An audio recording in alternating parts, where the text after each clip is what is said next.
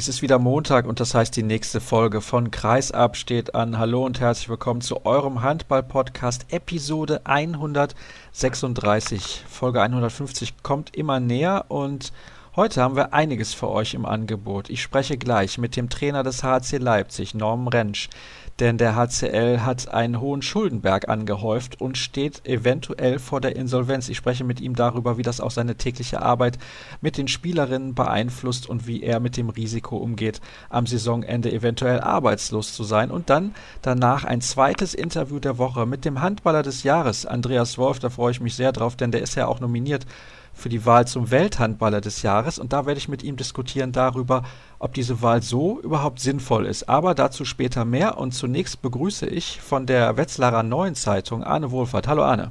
Hallo Sascha, grüß dich. Und ich glaube, auch bei uns beiden wird es relativ interessant werden, denn wir wollen ein wenig darüber sprechen, was die Presse- und Medienarbeit in der DKB Handball-Bundesliga angeht.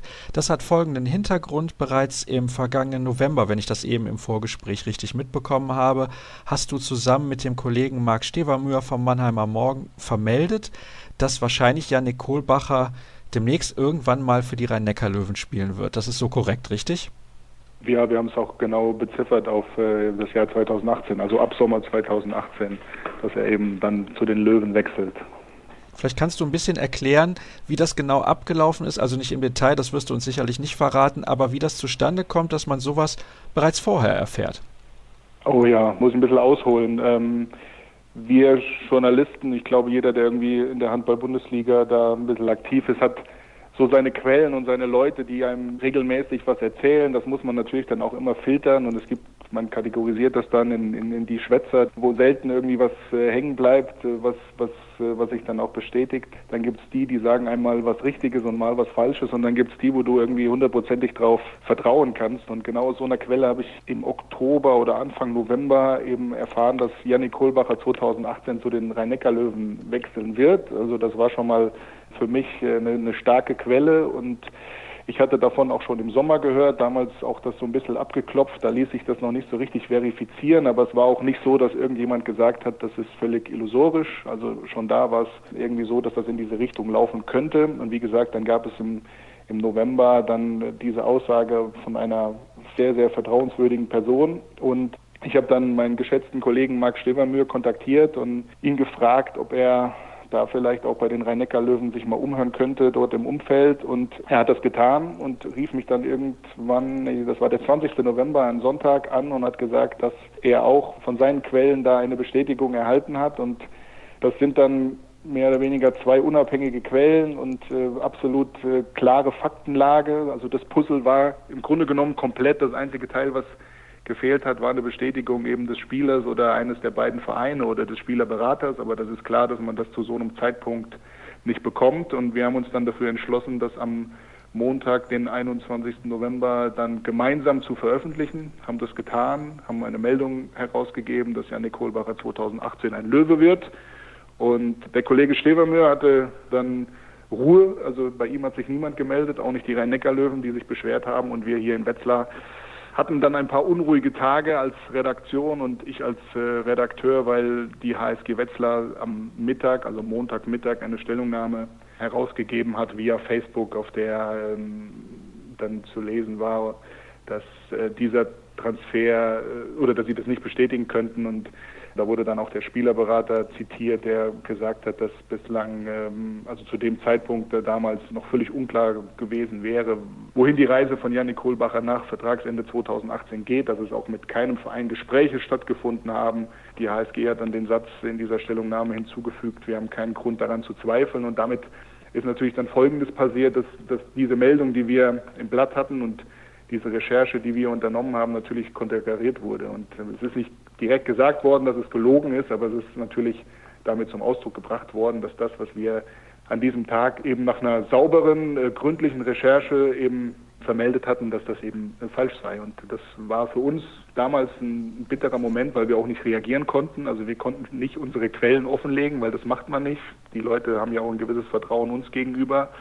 Wenn wir das getan hätten, dann wäre sicherlich damals schon einiges klar geworden. Und so mussten wir eben warten, bis der Transfer äh, dann auch tatsächlich von den beteiligten Vereinen bestätigt wurde. Das ist in der vergangenen Woche geschehen und für mich war es dann einfach wichtig, auf diesen Fakt dann auch mal hinzuweisen und zu sagen, man muss ein bisschen mehr Respekt vor Recherche haben und man muss gerade in Zeiten, in denen eben so Begriffe wie Lügenpresse und Fake News so inflationär verwendet werden, da muss man eben schon auch, auch als Verein oder als, auch als Spielerberater, ich meine, man kann das auch ausweiten auf Parteien, Verbände und so weiter, da muss man ein bisschen Sorgfalt haben, dass man, dass man eben so eine saubere journalistische Arbeit dann äh, eben nicht ja, konterkariert und äh, als falsch irgendwie darstellt, nur weil es einem dann vielleicht gerade besser in den Kram passt. Es ist nämlich so, du hast einen Kommentar dazu geschrieben, was die Reaktion der HSG Wetzlar betrifft. Ich habe aber noch einige Nachfragen zu dem, was du eben gesagt hast. Zunächst hast du gesagt, du klopfst das ab. Vielleicht kannst du mal für die Leute, die mit Sportjournalismus nicht so viel zu tun haben, sagen, wie das funktioniert, etwas abzuklopfen, ein Gerücht, das man gehört hat, um das zu überprüfen, was den Wahrheitsgehalt angeht. Ja, also man hört es dann ähm, von einer Quelle und dann hat man wieder weitere Personen, die dann äh, vielleicht ein bisschen näher dran sind, äh, zu denen man Vertrauen hat, die vielleicht auch in der Mannschaft sind oder im Verein. Und dann fragt man und ich muss sagen, ich habe dann schon den einen oder anderen, dem, wenn der mir sagt, hier, da ist nichts dran, dann kann ich dem glauben und dann kann man dieses Gerücht irgendwie abhaken. Und Damals im Sommer war es schon so, dass mir dann zwei, drei Personen gesagt haben, ja, hätten sie auch schon von gehört, aber wussten auch nichts Konkreteres. Und das ist das, was ich eben äh, meinte. Also das ist dann so ein Gerücht, wo man, wo man dann äh, jetzt nicht vielleicht direkt mit an die Öffentlichkeit gehen würde, weil dafür war es dann einfach im Sommer zu schwach. Aber es war dann schon so, dass Leute im, im Umfeld der Mannschaft, des Vereins oder auch in der Handballszene, es können dann ja auch mal Journalistenkollegen sein, die man, die man anruft und die man dann befragt. Manchmal ist es auch einfach nur ein Anruf und sagt dann, man kann das überhaupt sein? Passt das? Gerade bei Spielerwechsel und wenn dann der Kollege sagt, du, die haben drei Kreisläufer bis 2019 unter Vertrag, das ist völliger Schwachsinn. Aber bei Kohlbacher war es eben so, dass man auch im Sommer schon sagen konnte, hm, ja, könnte passen, weil der Vertrag von Bayern ja 2018 ausläuft. Das wäre natürlich ein guter Nachfolger. Bei, bei Kohlbacher passen äh, natürlich noch ein paar andere Faktoren, weil er eben aus der Nähe von Mannheim kommt.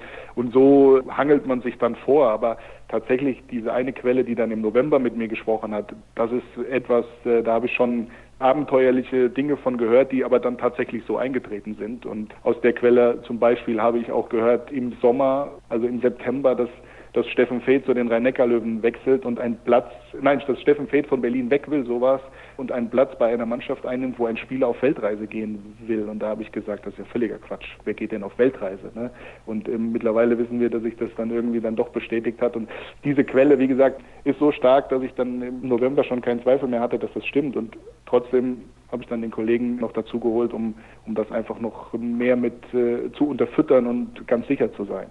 Übrigens, Kreisab fällt definitiv in die Kategorie Schwätzer, ist ja klar, wir sind ein Podcast. Aber Spaß beiseite. Ich hoffe, deine Quelle hört übrigens jetzt nicht diese Sendung, denn das könnte bedeuten, dass du in Zukunft noch abenteuerlichere, abenteuerlichere, so heißt es richtig, so, schwieriges Wort, noch verrücktere, ist einfacher, noch verrücktere Geschichten von ihm aufgetischt bekommst. Aber wir wollen uns nochmal auf diese Thematik konzentrieren und ich möchte weiter nachhaken. Es ist ja nun nicht so, dass der Vertrag zwischen Yannick Kohlbacher und den Rhein-Neckar-Löwen erst letzte Woche unterschrieben wurde. Oder ist dem so gewesen? Weißt du da irgendwas zu? Denn 20. November und letzte Woche, da liegt ordentlich Zeit dazwischen und ich glaube nicht, dass der Spieler so lange gebraucht hat, um sich zu entscheiden.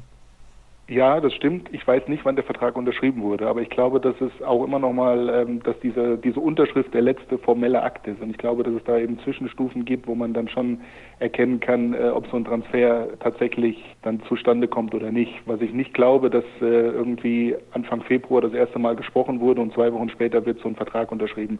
Das kann ich mir nicht vorstellen. Das wird auch nicht so gewesen sein. Wie gesagt, wir haben im November da schon ganz klare Signale empfangen, dass das Ding durch ist dass es vielleicht tatsächlich letzte Woche oder vorletzte Woche dann unterschrieben wird und dass dann ein Pressefoto gemacht wird, wo der das Trikot in den Händen hält. Das mag alles sein, aber ich glaube, dass sich die Rhein-Neckar-Löwen schon relativ früh sicher waren, dass sie Janik Kohlbacher ab 2018 unter Vertrag nehmen können. Warum machen die Vereine dann so ein Geheimnis daraus? Das ist eine Frage, die ich mich im Zuge dessen natürlich auch äh, gestellt habe, weil ähm, es ist ja so ein, wenn, wenn so ein Spieler wie Yannick Kohlbacher 2018 zu den Rhein-Neckar-Löwen ist, dann kann ja niemand allen Ernstes der HSG Wetzlar in irgendeiner Art und Weise einen Vorwurf machen. Ganz im Gegenteil, man muss den Jungs oder dem Trainer, den Verantwortlichen, ähm, dem Geschäftsführer auf die Schulter klopfen und muss sagen, herzlichen Glückwunsch und Hut ab, dass ihr einen Spieler innerhalb von äh, drei Jahren so auf dieses Niveau gehievt habt, dass er bei den Rhein-Neckar-Löwen einen Vertrag bekommt, bei einem der deutschen Topclubs, bei einem Verein, der in der Champions League vertreten ist. Und das war, ist so eine Sache, was ich nicht verstanden habe, dass der Verein sich damals äußern muss, war mir klar, dass man, dass man da auch nicht sagt, ja, wir haben keine Chance, diesen Spieler zu halten, ist auch klar. Man hätte das ganz galant lösen können, indem man gesagt hätte, ja, wir wissen um die Begehrlichkeiten und wir wissen, dass Yannick auch von anderen Vereinen schon kontaktiert wurde. Wir versuchen trotzdem, ihm schmackhaft zu machen, über 2018 zu bleiben. Das wäre so ein Statement gewesen, was vollkommen in Ordnung gewesen wäre, was was auch uns als, als Medium da irgendwie nicht in so ein schlechtes Licht gerückt hätten, als ob wir uns irgendwelche Dinge ausdenken. Und was da im Einzelnen dazu führt, dass man da so ein bisschen dünnhäutig wird, das weiß ich nicht. Das müsste man die Verantwortlichen ähm, dann fragen.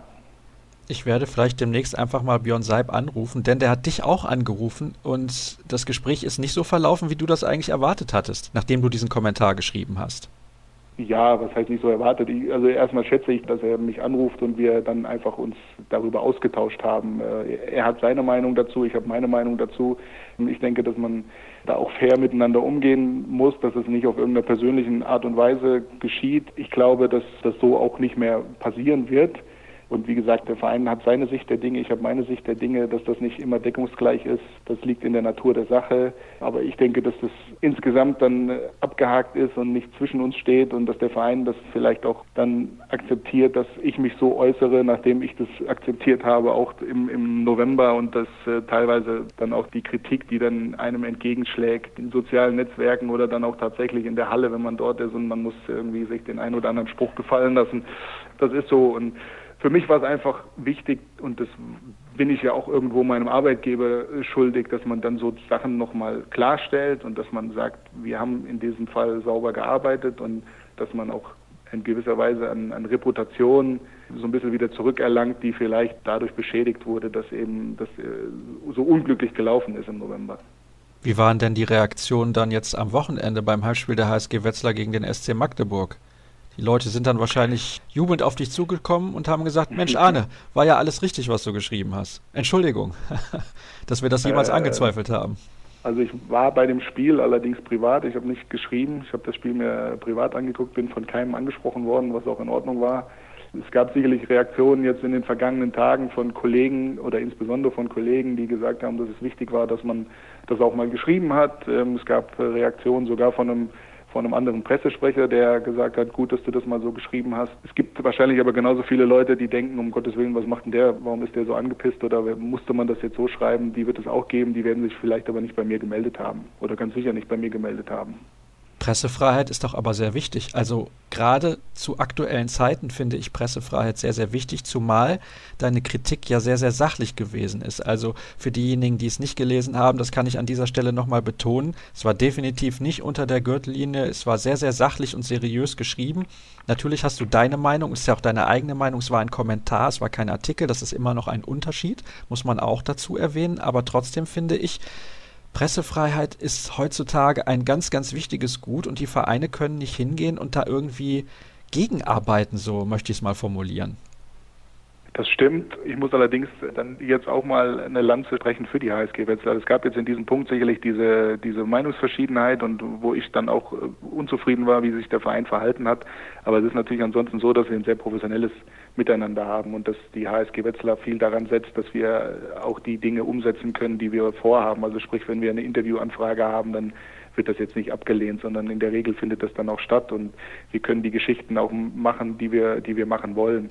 Trotzdem, und da spreche ich jetzt nicht die HSG Wetzlar an, sondern im Allgemeinen ist es schon so, dass, dass äh, Sportvereine auch ähm, die Sache mit ihrer eigenen PR nicht überdrehen dürfen. Also man muss schon auch gucken, dass man äh, bei seiner eigenen Pressearbeit schon auch die Realität im Auge behält und wenn das dann so ist, dann, dann funktioniert das. Und generell muss ich sagen, finde ich, sind wir im, im Handball noch auf so einer Insel der Glückseligkeit, was das angeht, wenn man, wenn wir uns mit dem Fußball vergleichen, wo die wo die Auflagen auch für Journalisten viel strikter sind. Und ich wünsche mir, dass der Handball sich da beim Fußball nichts abguckt, sondern dass wir die Bedingungen so, wie wir sie haben, beibehalten. Und was wir auf jeden Fall nicht vergessen dürfen in dieser Situation, beziehungsweise was diese Thematik angeht, ist aus meiner Sicht die Tatsache, dass wir im Handballjournalismus weit, weit weg sind vom Boulevard. Ganz weit weg. Also außer der Bild-Zeitung, die ja meistens bei den großen Turnieren dann auch mit dabei ist oder vielleicht beim Champions League Final Four oder beim DHB-Pokal Final Four, hält sich das sehr in Grenzen, beziehungsweise Boulevard ist im Handball eigentlich gar nicht existent. Vielleicht mal ausgenommen Berlin und Hamburg. In Hamburg haben wir keinen hochklassigen Handball mehr und in Berlin haben wir nur, in Anführungsstrichen, die Füchse und das war's. Ja, das stimmt. Also ich kenne jetzt, äh, ich weiß nicht so genau, wie, wie, wie äh, in Berlin äh, die, der Boulevard über Handball berichtet und äh, kann mir vorstellen, dass dann irgendwie Heinevetter und Tomalla, dass das dann irgendwelche Themen sind, die ausgeschlachtet werden.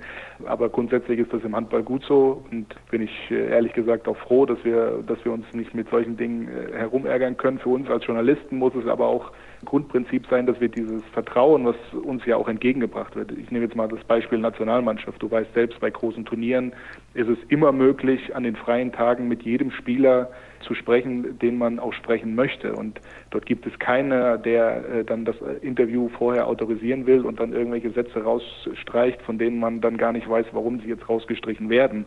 Und ich glaube, dass wir Journalisten, und bislang bin ich nur mit solchen zusammengekommen, die das dann eigentlich auch pflegen, ähm, müssen dieses Vertrauen natürlich auch dann zurückgeben und uns tatsächlich dann auch an die Spielregeln halten.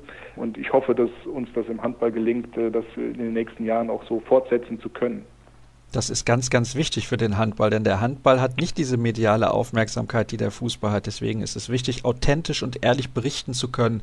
Und das können wir nur als Journalisten, wenn wir nah dran sind an den Spielern und die Möglichkeit haben, mit denen auch zu sprechen und vielleicht auch mal Gespräche zu führen, die sonst in anderen Sportarten nicht möglich sind. Denn ich erinnere mich daran, dass ein Kollege mir geschrieben hat, der normalerweise, also normalerweise ab und an auch die Nationalmannschaft im Fußball begleitet. Der war letztes Jahr unterwegs bei der Fußball-EM und er hat dieses Interview gesehen, das ich mit Patrick Grötzky geführt habe während der Handball-Weltmeisterschaft, das Satire-Interview. Und der hat gesagt, wenn er zum DFB-Pressesprecher gehen würde und würde fragen, ob er so ein Interview vielleicht mal mit Thomas Müller machen kann, der würde ihm den Vogel zeigen. Also in dem Fall war es tatsächlich so, ich habe das einfach mit Patrick Grötzky selbst abgesprochen. Ich habe ja nicht mal den Pressesprecher gefragt, ob ich mit Patrick Grötzky sprechen könnte. Da sieht man also den Unterschied.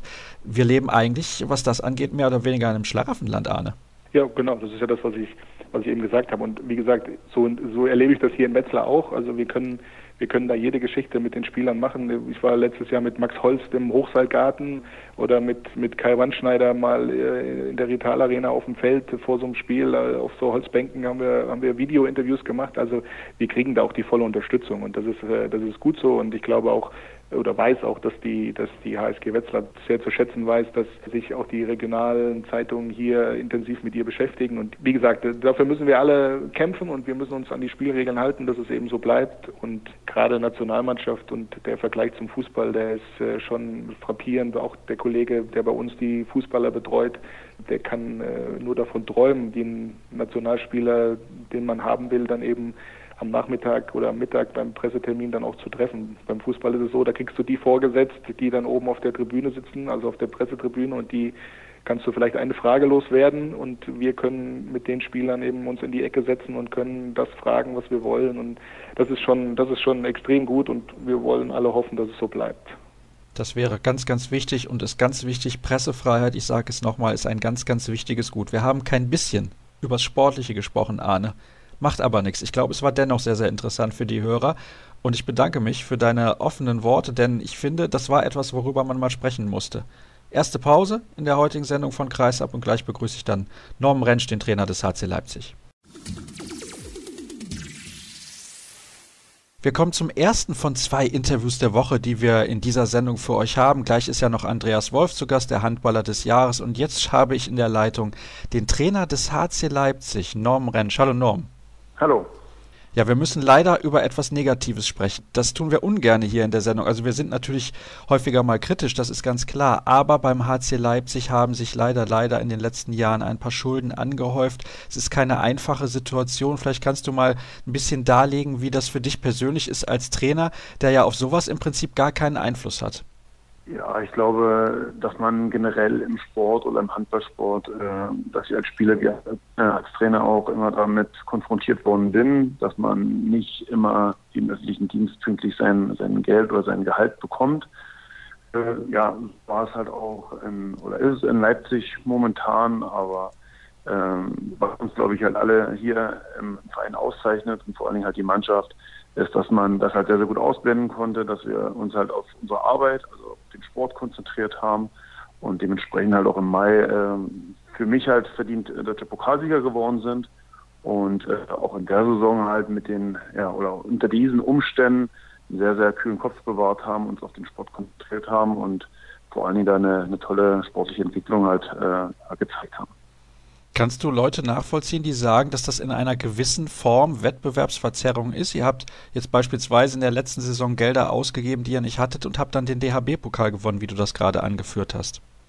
Ich kann das nachvollziehen, natürlich. Natürlich ist es, äh, muss man so eine Situation kritisch äh, hinterleuchten und muss man halt auch gucken, was halt sich in, in Zukunft dafür halt ändern muss.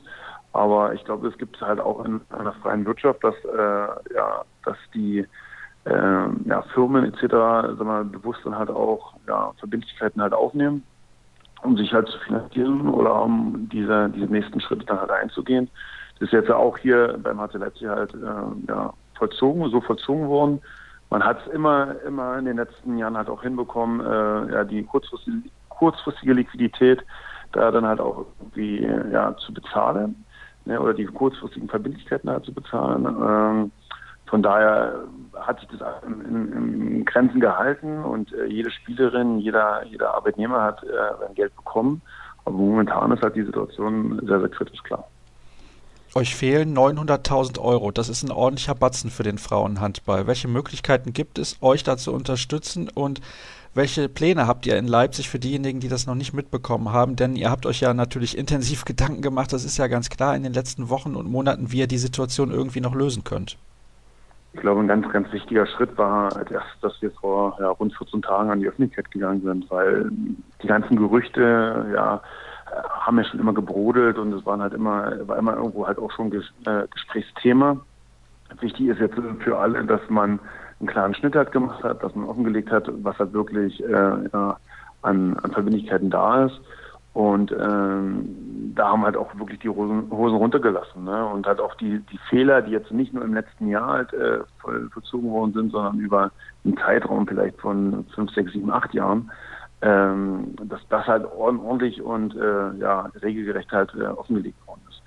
Jetzt heißt es einfach für uns und für alle anderen, und ich habe das halt auch in der, der hiesigen Pressekonferenz halt gesagt, äh, wenn jetzt die, die Sache so klar ist, dass wir jetzt Hilfe brauchen. Das war äh, auch diese Marke äh, Frau, äh, oder HC Leipzig in Deutschland, wie halt vor allen Dingen halt auch in, in Leipzig, äh, ja, entsprechend halt auch positiv halt begleitet werden muss. Und äh, sicherlich nicht, man, wir können halt nicht täglich dann halt diese, diese 900.000 da immer wieder halt ins Spiel bringen. Das ist so, das wissen wir halt alle, aber es muss jetzt auf jeden Fall Strukturen geschaffen werden, dass wir jetzt in die Zukunft reinkommen. Ne, und dass wir halt auch äh, eine, eine positive Zukunftsprognose einfach auch haben. Und da bedeutet es einfach halt Menschen zu, zu akquirieren, zu begeistern und äh, nicht nur mit dieser Tradition von 20 Jahren Frauenhandball in Leipzig halt äh, ja oder darüber zu sprechen, sondern es dann halt auch zu verkörpern. Ich glaube, dass diese dieses Argument Frauensport als Mannschaftssport in, in Leipzig halt ein sehr, sehr großes Argument ist für uns.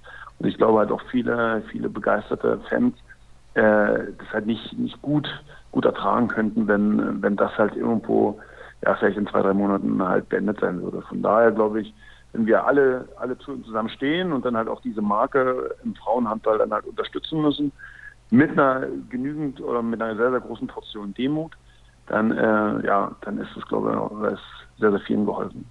Du hast jetzt gerade das Wort Demut in den Mund genommen. Eben hast du auch gesagt, ihr habt Fehler gemacht. Welche Fehler müsst ihr euch denn selber ankreiden? Ja, wenn man nur 1000 Euro vor sich herschiebt oder halt auch Verbindlichkeiten hat, dann muss man natürlich halt gucken, wo man, äh, wo man halt äh, zu, auf zu großen Fuß halt gelebt hat. Ne? Und äh, das ist aber halt vor allen Dingen Aufgabe des Vorstandes, des Managements, da die entsprechenden Schlüsse halt zu ziehen. Ne? Vor allen Dingen dann halt, äh, das, diese, diese, diese Sachen dann halt in die, in die Zukunft mitzunehmen, ne? daraus halt zu lernen ich glaube, was wir halt sportlich machen konnten, war halt äh, wirklich diesen Kader halt auch zu, zu reduzieren vom Kostenfaktor her. Das haben wir die letzten zwei, drei Jahre halt schon angefangen und äh, vollzogen.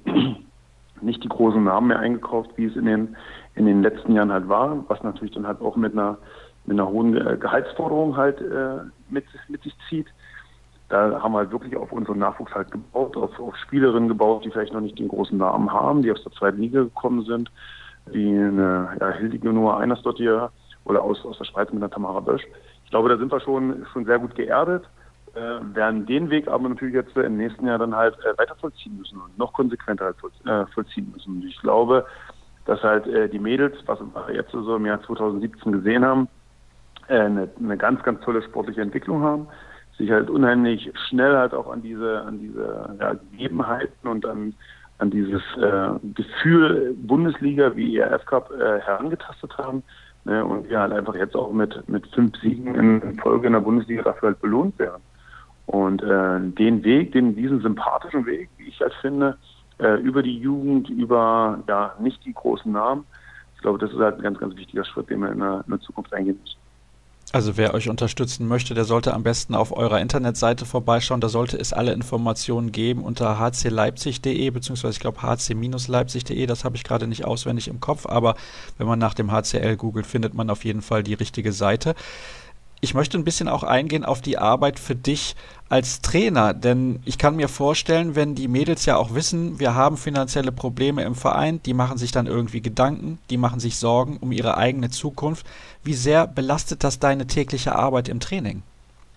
Wenn man es jetzt mal ganz schnell sagen wird, also das ist nie, nie ein Thema für uns gewesen. Alle Spielerinnen, die damit halt nicht klargekommen sind, haben, haben den Verein verlassen oder ja, wollten halt auch früher früher sehen. Das ist völlig in Ordnung halt gewesen, aus, aus meiner Sicht her, weil es natürlich halt auch eine Existenzfrage ist.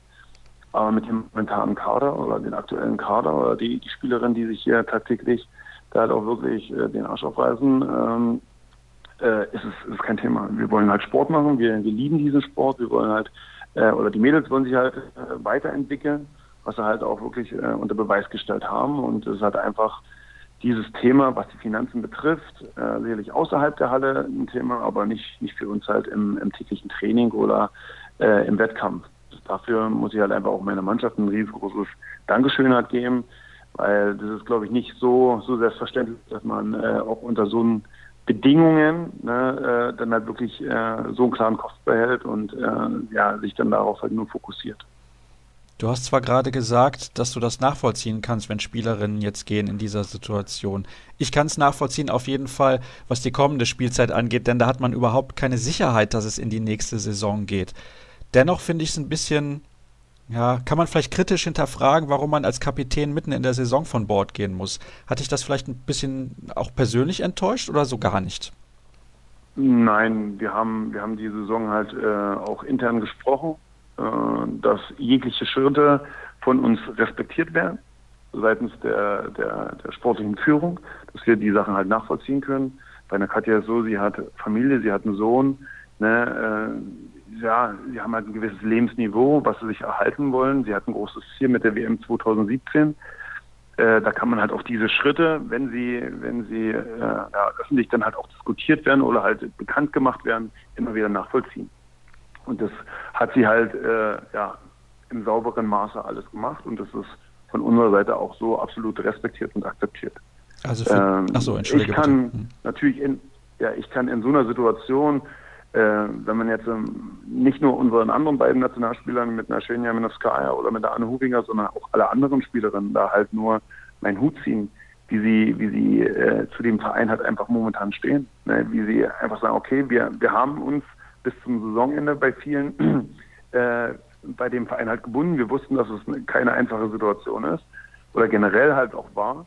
Aber wir, wir ziehen bis zum Ende durch und wollen halt alles, alles Mögliche machen, um diesen Verein halt auch am, am Leben zu halten. Und es gilt halt für uns halt einfach nur, unseren, unseren Sport zu, zu vollziehen oder halt bestmöglich halt auch zu performen, dass wir einfach halt auch Menschen begeistern können. Und ich glaube, das ja, passt halt sehr, sehr gut gerade zu uns und ich glaube, da kriegen wir halt auch ein sehr, sehr gutes Feedback. Und Deswegen wiederum kann ich mich halt auch nur bei der Mannschaft bedanken, auch vor allem halt bei den beiden Nationalspielerinnen Xenia und Anne, die in so einer Situation dann einfach nicht äh, nicht gehen, aber ähm, sie haben halt auch keine Familie dahinter zu stehen. Das muss man halt auch ganz klar sagen. Und äh, wir wissen aber, dass es natürlich ein Risiko ist. Sie wissen das. Aber für den Verein und für die Mannschaft vor allen Dingen, die halt unheimlich eng beieinander ist, äh, wollen sie diesen Weg halt auch eingehen. Und äh, da dieses Risiko so einzugehen, äh, dafür sind wir halt sehr, sehr dankbar und zeigt auch einfach halt ihre, ihre menschliche und ihre charakterliche Stärke. Das ehrt sie auf jeden Fall. Und wer nicht weiß, wer mit Katja gemeint war, das ist Katja Kramatschik, Nationaltorhüterin, die mittlerweile für Bayer Leverkusen spielt. Ist es für euch ein Problem, dass RB Leipzig und der SCDHFK im Moment so erfolgreich sind? Denn wenn man mal auf den Zuschauerschnitt schaut bei euch, ihr wart jahrelang der Zuschauer Krösus der HBF, der Frauenhandball-Bundesliga. Und der Schnitt liegt deutlich unter dem, was ihr kalkuliert habt. Also die Konkurrenz in der eigenen Stadt ist aus meiner Sicht schon eine Problematik. Ja, natürlich ist es halt so, dass äh, äh, wir uns in einer Sportstadt halt bewegen. Und dieses Argument haben wir, haben wir halt auch unseren Sponsoren, äh, den öffentlichen äh, Ämtern dann halt auch immer wieder halt gegeben, dass wir natürlich halt auch für eine sportliche Vielfalt äh, in Leipzig halt stehen. Und äh, so viele Sportarten im Frauenbereich gibt es halt nicht, die halt auch in dem Maße, wie es in den letzten 20 Jahren war, äh, besucht werden. Und ähm, es ist bewusst aber natürlich, dass mit RB Leipzig ja eine, eine Fußballmacht heranwachsen wird ne, und herangewachsen ist, die natürlich halt auch ein sehr großer Zuschauermagnet ist. Aber wir sehen uns nicht als Konkurrenten und das hat, hat sie auch am Wochenende in dieser Aktion halt gesehen, dass äh, RB Leipzig sich auch seiner, seiner Verantwortung bewusst ist und uns ganz, ganz toll unterstützt hat. Und es war ja nicht nur in der Aktion, dass wir äh, an, an, die Zuschauer des, ähm, äh, von RB halt rantreten durften sondern, und uns halt auch präsentieren konnten. Ähm, das war halt auch vor allen Dingen halt, äh, wie wir halt auch ähm, ja intern dann halt Unterstützung halt erhalten. Und das ist halt eine schöne Sache, dafür sind wir sehr, sehr dankbar, aber wir sehen RB, RB Leipzig, wie sie uns auch denke ich nicht als Konkurrent. Es soll Vielfalt in der Stadt bringen, es soll äh, Spaß machen. Der, ja, das Leipziger Publikum soll halt unterhalten werden. Und ich glaube, da gibt es Platz für alle, für alle Mannschaften, wie für den DFK, wie für uns. Wenn wir einfach unsere Hausaufgaben machen, wir attraktiv sind, wenn wir halt äh, ja, unsere Marke gut performen, dann, dann bekommen wir halt auch die, die Zuschauer wieder. Da bin ich fest von überzeugt dass es natürlich halt auch äh, das Leipziger Publikum erfolgsverwöhnt ist. Ja, das wissen wir. Ne? Und äh, deswegen ist es halt aber auch okay. Aber rein von den Sponsoren her wird es da, glaube ich, äh, keine, keine Diskrepanz geben. Wenn wir jetzt aber mal auf die Tabelle der Frauen-Bundesliga schauen, dann sieht man ja, also Borussia Dortmund und Bayer Leverkusen, das sind zwei Mannschaften, die Teil auch der Fußballvereine sind. Ansonsten alle Standorte, wo kein hochklassiger Fußball gespielt wird, wo kaum hochklassiger Männerhandball gespielt wird, Ausnahme natürlich Göpping und ein bisschen Blomberg-Lippe. Und hochklassiges Eishockey wird auch an keinem Standort gespielt, auch hochklassiger Basketball nicht. Also das ist schon sehr, sehr auffällig, dass der Frauenhandball diese Schwierigkeiten hat in Deutschland. Ist das ein bisschen ein Teufelskreis, wenn irgendwie Konkurrenz aus einem anderen Bereich da ist, dass man dann Probleme bekommt? Ja, aber du hast es ja auch schon gesagt, ne? es sind halt Standorte, die wo, wo, wo wir keine Metropolen halt sind, sondern es sind halt, ja, ich will nicht sagen ländliche Gegenden, aber halt kleinere, kleinere, äh, ist eine kleinere Umgebung einfach. Äh, und da hat man sich einfach auf die Fahne geschrieben, halt diesen, diesen, diesen Sport oder diese Möglichkeit dann halt auch auf internationaler Ebene absolut zu performen. Und meistens stehen ja da halt auch irgendwelche Mäzen dahinter, die halt einfach sich das als Hobby ge gesetzt haben, äh, eine Mannschaft oder einen Verein voranzubringen. Und das finde ich halt völlig okay und das ist halt auch äh, wesentlich besser als vor meinetwegen fünf Jahren, wo es halt nur um zwei Vereine ging. Und wir haben halt in der Bundesliga eine, eine schöne Breite reinbekommen, äh, wo man auch jetzt äh, zum achten, neunten fährt und seine Hausaufgaben machen muss. Und nicht wie es wie es damals halt war, wo man wusste, dass man gewinnt, egal wie man dann halt auch, äh, auch spielt. Und diese, diese Ausgeglichenheit ist schön. Ne? Natürlich, äh, aber so ist es auch auf internationaler Ebene, äh, wenn man jetzt mal in der, in der Champions League halt sieht, Ne, da sind ja halt auch keine Vereine, die wie Paris, wie, wie äh, in, in Deutschland vielleicht Berlin oder wie auch immer, die sich da halt drüber profilieren können. Und es sind halt wie Jör, das ist, da kommt man im Fußball halt auch nicht, nicht viel weiter. Ne, sondern die haben einfach gesagt, okay, wenn wir auf internationaler Ebene uns präsentieren wollen, wenn wir erfolgreich äh, Sport halt machen wollen in Europa, dann müssen wir halt in eine Sportart gehen, die halt noch äh, ja, finanziell überschaubar ist. Das ist der Frauenhandball. Und das ist halt auch sehr, sehr schön gerade, dass sich da halt auch viele Vereine oder viele, ja, viele Städte dafür engagieren, ob es jetzt international oder national halt ist. Und diese Vielfalt macht es, finde ich, halt aus. Und wenn, wenn man halt 20 Jahre THC gegen HC Leipzig halt spielt, ist es halt auch irgendwann halt für dieses Produkt einfach äh, langweilig. Ne? Und so wie die Entwicklung ist, finde ich das halt gut. Ich finde das auch gut, dass halt Vereine wie Leverkusen halt äh, zum Beispiel bewusst auch gesagt haben, wir gehen einen Schritt zurück, wir versuchen uns über die Jugend zu definieren, was denn natürlich für uns, für den HC Leipzig in Zukunft halt auch eine sehr wichtige Rolle halt spielt, dieses an die Öffentlichkeit halt zu tragen. Nicht nur das dahinter zu machen, äh, mit einer tollen Sportschule, mit ja, momentan zehn, zehn Spielerinnen, die über einen eigenen Nachwuchs halt gekommen sind. Ob sie halt nun gesichtet worden sind, dann halt in einer, in einer Jugend äh, ja, vielleicht zwei Altersklassen gespielt haben. Das spielt natürlich nicht die Rolle, aber wir sind über Nachwuchs dann halt wirklich an die Bundesliga äh, herangekommen. Und das ist halt einfach sehr, sehr, sehr sympathisch. Anderen Vereinen geht es vielleicht finanziell etwas besser. Nehmen wir mal Bietigheim oder Metzing. Die können sich natürlich dann halt auch über, über Einkäufe dann halt definieren.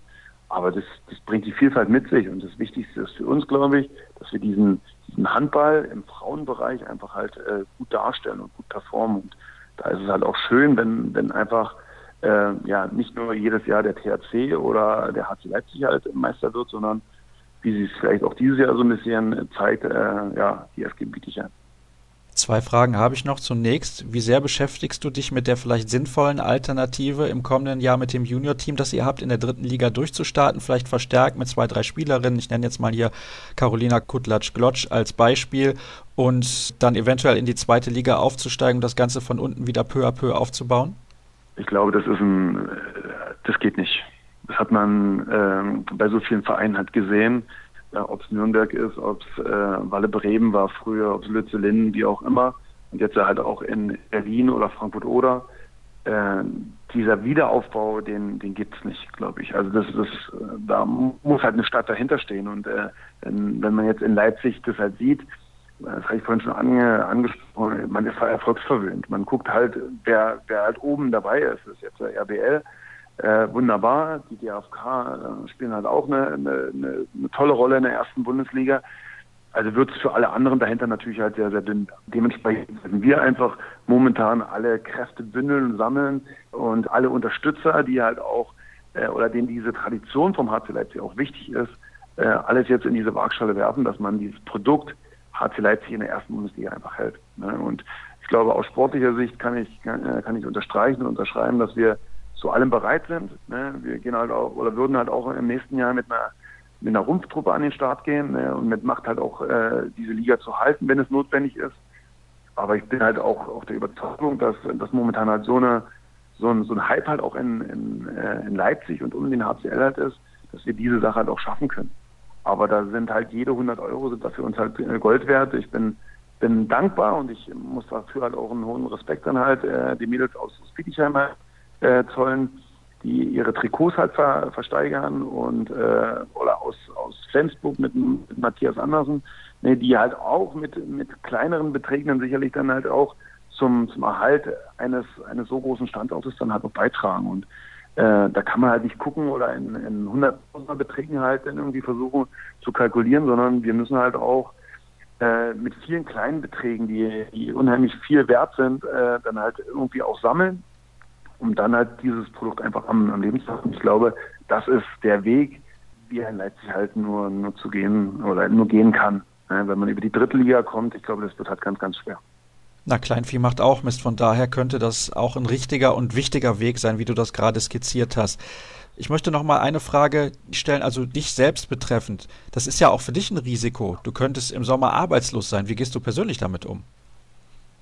Ja, ich glaube, das das betrifft jeden. Ne? Man macht sich seine Gedanken halt darüber. Aber ähm, was, was mir wichtig ist, äh, oder wie ich halt auch selber im Leben halt eingestellt bin, äh, ist es halt positiv. Und ich, ich, ich glaube daran, dass wir, dass wir äh, die, die Möglichkeit haben, den, den Verein zu entschulden und dann halt äh, auf gesunden Beinen im nächsten Jahr in der ersten Bundesliga wieder neu, neu anzufangen. Das ist halt auch das, was ich halt äh, meinen Mädels halt versuche zu verkörpern, weil wenn, wenn ich jetzt anfange zu überlegen oder halt nicht, nicht dazu 100 Prozent stehe, warum sollten es dann halt äh, die, die Spielerin halt machen? Ne? Dementsprechend gehen wir natürlich alle ein Risiko ein, auch ich persönlich mit, mit der Familie. Aber äh, ich glaube einfach, dass halt, äh, dass meine Mannschaft halt wert ist, dass der Verein halt wert ist und äh, wir positiv äh, sicherlich dann halt auch in diese Zukunft halt blicken wollen viel Leidenschaft, Herzblut und vor allem ehrliche Worte von dir, Norm. Ich danke dir recht herzlich für deine Aussagen, die sehr häufig sehr klar gewesen sind. Und ich denke, dass der HC Leipzig vielleicht in den letzten Jahren doch den einen oder anderen Fehler zu viel gemacht hat, jetzt natürlich dann versuchen muss, wieder auf den richtigen Weg zu kommen und ihr gerade dabei seid. Also wer den HCL unterstützen möchte, ich habe es eben schon gesagt, sollte mal auf der Internetseite des Leipziger Handballclubs vorbeischauen. Und dann war es das zunächst für dieses Interview. Jetzt gibt es eine kurze Pause und dann begrüße ich gleich den Handballer des Jahres, Andreas Wolf. Kurze Information vorab, bevor es dann gleich ins Interview der Woche geht, ins zweite Interview der Woche sozusagen, das im Zuge unserer Crowdfunding-Aktion wie schon letzte Woche präsentiert wird von Startup und Tax, eurem Ansprechpartner für alle Fragen rund um Steuern und Finanzen, insbesondere für Startup-Unternehmen zu finden unter www.startup und tax.com www.ftf.de. Es hat ein paar Tonprobleme gegeben bei der Aufzeichnung des Interviews mit Andreas Wolf, dem frisch gebackenen Handballer des Jahres. Das bitte ich ein wenig zu entschuldigen. Also genau hinhören. Ich hoffe, dass es noch einigermaßen erträglich ist und dass ihr dann in der kommenden Woche wieder die Tonqualität im Interview der Woche bekommt, wie ihr sie gewohnt seid von Kreis ab. Hinten raus wird es dann ein bisschen besser, aber ich hoffe, dass es trotzdem noch, wie ich eben schon sagte, einigermaßen erträglich ist. Jetzt also viel Spaß beim Interview der Woche mit Andreas Wolf. Wir kommen zum Interview der Woche und ihr mögt es mir verzeihen, wenn die Tonqualität nicht ganz so passt, denn er ist ein gefragter Mann im Moment und auch in den letzten Wochen und Monaten. Ich hatte ihn eben schon angekündigt. Andreas Wolf ist in der Leitung. Andi, grüß dich. Hallo. Guten Morgen. Ja, wo schwörst du denn gerade schon wieder rum, dass du ständig unterwegs bist? Wir hatten gerade bei Chefs Kulinar in äh, Neumünster bei der Messeausstellung einen Termin und sind da mit vom Servitil aus gewesen und hatten äh, zwei vergnügliche Stunden dort.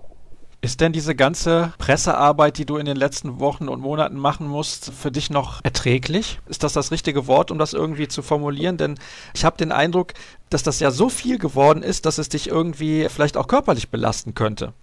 Naja, ich habe jetzt äh, inzwischen auch gelernt, ganz gut Anfragen äh, auch abzusagen bzw. zu verschieben äh, hin zu Terminen, die mir ein bisschen besser gelegen sind. Also ich stress mich da jetzt auch nicht mehr so Gefühle, dass man sagt, oh, ich muss da noch ein Interview machen oder, oder den Termin möchte ich auf keinen Fall versäumen, sondern jetzt sage ich einfach auch mal irgendwelche Sachen, die mir halt nicht 100% passen, einfach ab und dann Zeit für die wichtigen, wie zum Beispiel ab. Ja, sehr gut. Ich hoffe, das war von der Tonqualität so gut, dass das komplett durchs Internet geht. Ich freue mich natürlich, dass du dir die Zeit genommen hast. Also nochmal, wenn die Tonqualität nicht ganz so passt. Hast dich aber nicht erkältet da bei dem Termin, ja? Nee, nee, ich habe mich leider verschluckt. Okay, alles klar. Gut, dann machen wir einfach weiter. Und zwar möchte ich noch ein bisschen kurz eingehen auf die Handball-Weltmeisterschaft. Liegt zwar ein bisschen zurück, aber man hatte auch nach dem Spiel den Eindruck, dass sich das Ganze sehr, sehr mitgenommen hat, dieses Aus. Das hat sich in dem Moment schon sehr getroffen, hatte ich den Eindruck. Ja, es war für mich einfach sehr überraschend, dass wir ausgeschieden sind. Ich hatte ja mit äh, meiner Art, wie ich bin, vorher ausgegeben, dass wir auch Weltmeister werden wollen. Die Art und Weise einfach, wie wir da ausgeschieden sind, für mich schockend und kam für mich vollkommen unerwartet. Danach hast du dich entschieden, dich öffentlich zu bedanken bei Dago Sigurdsson, dem Bundestrainer, für seine Arbeit in den letzten Jahren. Wie kam es dazu, zu diesem eher außergewöhnlichen Schritt und welchen Stellenwert hat er für dich ganz persönlich gehabt in den letzten Jahren? Also da kam ein Journalist mit der Idee auf mich zu und die habe ich ganz gut gefunden und deshalb habe ich das mit ihm gemacht und habe ihm da auch ein bisschen Zeit eingeholt. Und äh, für mich war Dago halt äh, sehr wichtig, weil er der, der erste Trainer war, der mich, ich sag mal, fest in den Stand der Nationalmannschaft mit aufgenommen hat. Er hat von Anfang an gesagt, du bist äh, einer meiner drei Torhüter und später hat er gesagt, du bist einer meiner zwei Torhüter und hat mich dann eigentlich auch bei zwei Turnieren zur Nummer eins gemacht und hat mir da auch sehr viel Vertrauen geschenkt. Und es ist immer wichtig für einen Spieler, dass der Trainer auf einen baut und wenn er ihm allem das Gefühl dass er ein Spieler ist, den er sogar sehr braucht, dann pusht er das unglaublich. Oh, du brauchst einen Trainer, der dich pusht. Da bin ich jetzt aber ein bisschen überrascht, weil man könnte meinen, du hast Selbstvertrauen noch und nöcher. Ja, das hat Selbstvertrauen noch und nöcher. Also wir spielen äh, tagtäglich gegen die Besten der Welt und natürlich haben wir da nicht immer äh, eine Hand am. Ja? Es gibt einfach Tage, bei denen man auch schlecht hält. Und dann ist es eine Frage des Selbstvertrauens äh, und auch des Vertrauens des Trainers, wie man mit solchen Situationen umgehen kann, wie man mit solchen Situationen fertig wird. Wenn man zum Beispiel so ein bisschen Druck hat der Trainer gibt dann so ein bisschen das Gefühl, dass man äh, dass er unzufrieden ist, dann äh, verarbeitet es natürlich weniger schnell, als wenn du äh, einen Trainer hast, der die ganze Zeit das Gefühl gibt, okay, hast du mal ein schlechtes Spiel, aber das nächste Mal gegen Hast du schon Kontakt gehabt mit dem neuen Bundestrainer, mit Christian Prokop? Nee, wir haben uns am Rande des All-Star-Games noch kurz unterhalten, aber er wird ja irgendwann im Mai oder Juni, denke ich, oder Juni oder später, weiß ich nicht genau, seinen Einstand geben und äh, dann werden wir hoffentlich auch genug Zeit haben, miteinander zu reden. Gut, dann kommen wir mal wieder zu dir persönlich. Und zwar spielst du zum ersten Mal in dieser Saison in der Champions League. Ist es so, wie du es vorher erwartet hast, auch was die Belastung angeht und was die Reiserei angeht? Denn wir haben bei der Weltmeisterschaft gesprochen, da hast du gesagt, du hast schon seit längerer Zeit Probleme mit der Hüfte. Du machst aber trotzdem alle Spiele mit. Wie ist das mit der Belastung für dich persönlich, gerade jetzt auch mit der Champions League, die für dich ja neu ist? In dem Lasten ist natürlich sehr, sehr hoch. Also ich habe das eigentlich in der Form auch nicht erwartet. Aber natürlich haben meine Kollegen, die das schon länger machen, immer wieder darüber geklagt, aber ich habe das nicht so dann realisieren können. Und jetzt, wo ich selber durchmache, merke ich eigentlich schon, was das für ein enormer Druck auf dem Körper ist. Und meine Hüfte tut eigentlich bei jedem Spiel, in jedem Training weh, aber ja, es ist halt einfach Job und nur weil man da ein bisschen Bewegchen hat, sagt man nicht, okay, ich mache ich mache ein Training und dann spiele ich mit. Das hat äh, jeder Spieler, der diese Belastung hat. Und äh, ich meine, es ist ja auch nicht umsonst, dass viele Spieler danach rufen, dass die Belastung auf jeden Fall reduziert werden muss. Ich würde eben auch manche Zeichen setzen, dass wir einfach sagen, okay, ich, ich spiele Nationalmannschaft damit Hast du es unterschätzt? Was heißt unterschätzt? Nein. Also ich wusste ja, was auf mich zukommt. Ich bin ja auch körperlich fit. Irgendwann sieht, schaffe ich auch jedes Spiel trotzdem schade, dass man einfach nicht mehr so viel Zeit für Krafttraining hat, weil man sich eben mehr erholen muss. Und von daher kam man etwas unerwartet. Kann es sein, dass du noch eine Operation an der Hüfte vornehmen wirst, eventuell in der Sommerpause? Steht das zur Debatte? Stimmt überhaupt nicht. Das ist eine Entzündung da äh, am Knochen, die halt einfach dadurch, dass ich also extreme Bewegung mache, auftreten. Und äh, das ist eine Sache, die mit zwei, drei Wochen Pause wieder restlich ausgehalten Gut, dann hätten wir das auch geklärt. Eine Sache habe ich noch, zu der ich gerne von dir auch deine Meinung hätte, weil ich weiß, dass du dich mit Sicherheit klar dazu äußern wirst. Und zwar geht es da um die Wahl zum Welthandball des Jahres. Da bist du auch nominiert. Trainer des Jahres können auch gewählt werden. Also wer da gerne abstimmen möchte, der sollte einfach mal auf der Internetseite der IHF vorbeischauen. Ich bin ein bisschen skeptisch, was diese Wahl angeht, denn das ist eine Wahl, wo die Fans entscheiden. Nun ist das generell nicht schlecht, wenn auch Fans sich daran beteiligen können. Allerdings ist das dann ja aus meiner Sicht eher eine Wahl, was die Popularität eines Spielers angeht und äh, wo nicht unbedingt zwangsläufig die Leistung im Mittelpunkt steht. Wie stehst du dazu? Naja, also erstmal wurden diese fünf Nominierten ja von der IAF festgelegt, die ja dann bestimmt nicht gesagt haben, okay, welche fünf Spieler sind am bekanntesten, sondern haben sich ja dann dabei was gedacht. Äh, Sander Sargosen beispielsweise es ist ein äh, Shootingstar, aber er ist wahrscheinlich bei weitem noch nicht so bekannt wie, wie Nico Karabatic oder Mikkel Hansen. Und es ist ja auch die Frage, welche Spieler sind zum Beispiel besser als Nico Karabatic. Und nur weil er der populärste Handballer der Welt ist, heißt ja nicht zwangsläufig, dass er nur deshalb dieses Jahr aufgestellt wurde, weil das der Fall ist, sondern er hat auch äh, Frankreich zum äh, Olympia-Silberplatz äh, äh, geführt und, und ist eigentlich äh, Woche für Woche Champions League oder französische Liga äh, einer der Führungsspieler von Paris Saint-Germain, einer absoluten Startruppe. Und deshalb ist und bleibt die Frage, welche Spieler möchtest du denn äh, statt der Nominierten, also jetzt mal ferner von meiner Position, noch da sehen, die besser sind als beispielsweise Hans oder Karabatic? Ja, es geht ja nicht darum, wer generell besser ist als die, sondern wer im Jahr 2016 bessere Leistungen gebracht hat. Also bei Hansen steht das außer Frage, da müssen wir nicht drüber diskutieren. Bei Karabatic habe ich nur persönliche Zweifel. Also es ist nicht, dass ich den nicht mag, um Gottes Willen, sondern es geht mir darum, dass das teilweise auch ein bisschen differenzierter betrachtet wird. Wie gesagt, es ist die Frage, welche Spieler 2016 denn im Jahr so den Stempel aufgedrückt hätten. Also ich finde auch, ein Tobias Reichmann hätte, hätte durchaus Platz in dieser Auflistung gehabt. Aber ansonsten äh, fallen mir jetzt auf die Schnelle keine Spieler ein, bei denen ich sofort gesagt hätte, okay, ihr habt, ihr habt sehr viel besser gespielt als Nico Karabatic und solltet dessen Platz einnehmen. Ja, das ist doch mal eine sehr schöne Antwort mit Tobias Reichmann. Das ist ein guter Name, der sehr gut da reinpassen würde. Das ist in der Tat so. Champions League gewonnen mit Kielce, mit Deutschland Europameister geworden, überragendes Turnier gespielt, auch sehr gutes Olympiaturnier gespielt. Also, da haben wir doch schon einen. Ja, Andi, ich muss allerdings natürlich noch fragen, also diese Nominierung kam wahrscheinlich jetzt nicht komplett überraschend, das ist ja ganz klar. Aber welchen Stellenwert hat das denn für dich persönlich? Weil Welthandballer, so viele Torhüter haben das, glaube ich, noch nicht gewonnen. Ich meine Henning Fritz und äh, Slavomir Schmal und das war's dann. Ich glaube, Kyrie Omeyer ist auch Welthandballer. Ja, stimmt, entschuldige. Ähm, ja, also für mich ist es, also ich habe ja auch schon äh, auf meiner Facebook-Seite zum Beispiel oder auf meinen sozialen Kanälen das verbalisiert. Also es ist für mich natürlich ein absoluter Lebenstraum. Ich habe das, äh, als ich angefangen habe und nach meinem Team gefragt wurde, auch so klar geäußert, dass ich auch mal Welthandballer werden möchte. Und von daher ist es natürlich für mich äh, eine große Ehre und, äh, und das Heranrücken an, äh, an das Ziel eines Traums. Welthandballer äh, sein zu können. Ja, ob das, ob das jetzt dann stattfindet oder nicht, das sei mal dahingestellt. Aber für mich ist es einfach schon äh, ein riesiger Grund zur Freude, überhaupt da unter den besten fünf in einem Jahr aufgestellt worden zu sein. Und ich freue mich da riesig drüber. Und ich glaube, es ist auch mehr als gerechtfertigt. Also Andreas Wolf nominiert für die Wahl zum Welthandballer des Jahres. Ich habe es eben schon gesagt. Schaut einfach mal vorbei auf der Seite der IHF. Da könnt ihr euch an dieser Wahl beteiligen. Natürlich wird auch die Welthandballerin des Jahres gesucht und auch die Trainer des Jahres. Da könnten wir, glaube ich, ein bisschen länger drüber diskutieren, was diese Nominierungen angeht. Aber ich weiß, du hast schon wieder den nächsten Termin, der auf dich wartet. Deswegen herzlichen Dank, dass du mir trotzdem zur Verfügung gestanden hast. Ich hoffe, am Ende, wenn ich dann noch ein bisschen geschnitten ja, habe, reicht es auch, was die Tonqualität angeht weitergeht. Und dann soll es das gewesen sein mit der heutigen Ausgabe von Kreisab. Alle weiteren Informationen bekommt ihr unter facebook.com slash kreisab oder auch bei twitter at kreisab.de und nächste Woche hören wir uns dann wieder. Bis dann.